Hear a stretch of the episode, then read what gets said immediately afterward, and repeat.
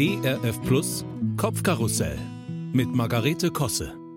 Heute Morgen bin ich auf der Holzbrücke am Fluss einer übel gelaunten Radfahrerin begegnet.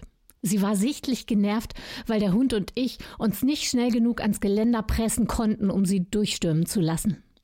Ich habe mich daraufhin einer alten Weisheit bedient, die ich aus einem Programm der wunderbaren Kabarettistin Tina Teubner kannte. Demütigung durch Freundlichkeit. Das heißt, ich habe sie so strahlend begrüßt, als ob sie eine lang verschollene Kindergartenfreundin wäre. Sie konnte nicht anders, als zurückzugrüßen. Ha! Eigentlich sah sie auch ganz nett aus. Mein Hobby psychologischer Scharfsinn meint zu erkennen, dass die Menschen um mich herum und ich vermute mal auch ich selbst zurzeit etwas dünnhäutig reagieren und erschöpft. Einfach durch die Tatsache, dass wir alle nun seit über einem Jahr einen Zustand aushalten, der sich unsicher und manchmal auch bedrohlich anfühlt. Und jetzt, wo endlich Land in Sicht ist, wo das Barometer steigt und die Inzidenzzahlen sinken, da meint man vielleicht, jetzt habe man aber auch nun wirklich ein Recht aufs endlich wieder glücklich sein.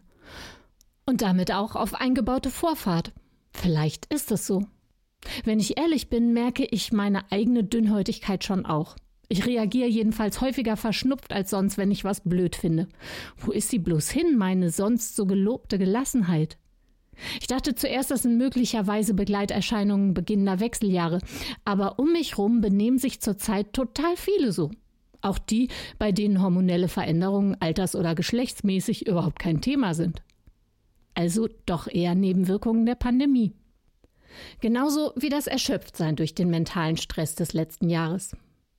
Mein momentaner Ist-Zustand ist eher geht so. Ich sehe auch trotz der Strähnchen gerade viel mehr graue Haare bei mir durchschimmern als sonst. Das ist doch ein eindeutiges Indiz für Stress in der Vergangenheit, ganz klar. Außerdem habe ich den Eindruck, dass bei mir in den vergangenen zwölf Monaten nicht nur die Muskelmasse abgenommen hat, sondern auch die Auffassungskapazität im Gehirn. Als ob alles in einen langsameren Modus runtergefahren ist. Tja, und jetzt, wo das fast normale Leben wieder anlaufen soll, da komme ich gar nicht so richtig hinterher. Nehmen wir zum Beispiel die aktuellen Corona-Verordnungen bei uns im Kreis. Durch die gesunkenen Zahlen dürfen wir jetzt wieder einiges. Aber anderes äh, eben noch nicht. Dies nur geimpft, das nur mit Negativtest. Schwimmen ja gerne mit geniesenem Nachweis, aber anschließend ausruhen auf der Liegewiese äh, leider nicht. Dafür fällt Klick und Kollekt im Laden aber wieder weg. Zu Hilfe. Das ist einfach noch zu viel Information für mein Hirn. Ich werde es also langsam angehen lassen und mir nicht einreden, bloß weil man darf, muss man sich auch unbedingt gleich wieder in Aktion stürzen. Nix muss ich. Irgendwann mal ist alles erlaubt, dann kommt man auch nicht mehr in diesen Verordnungswirrwarr.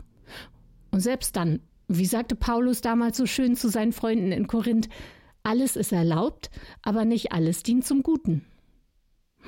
Was aber wirklich zum Guten dienen würde, wäre mal wieder ein Termin bei meiner Lieblingsfriseurin zwecks Auffrischung der Strähnchen. Reicht denn da Maske? Oder brauche ich auch einen Test? Was hilft nix, ich muss mir die aktuellen Regeln angucken. Komisch, auf einmal werde ich wieder so müde.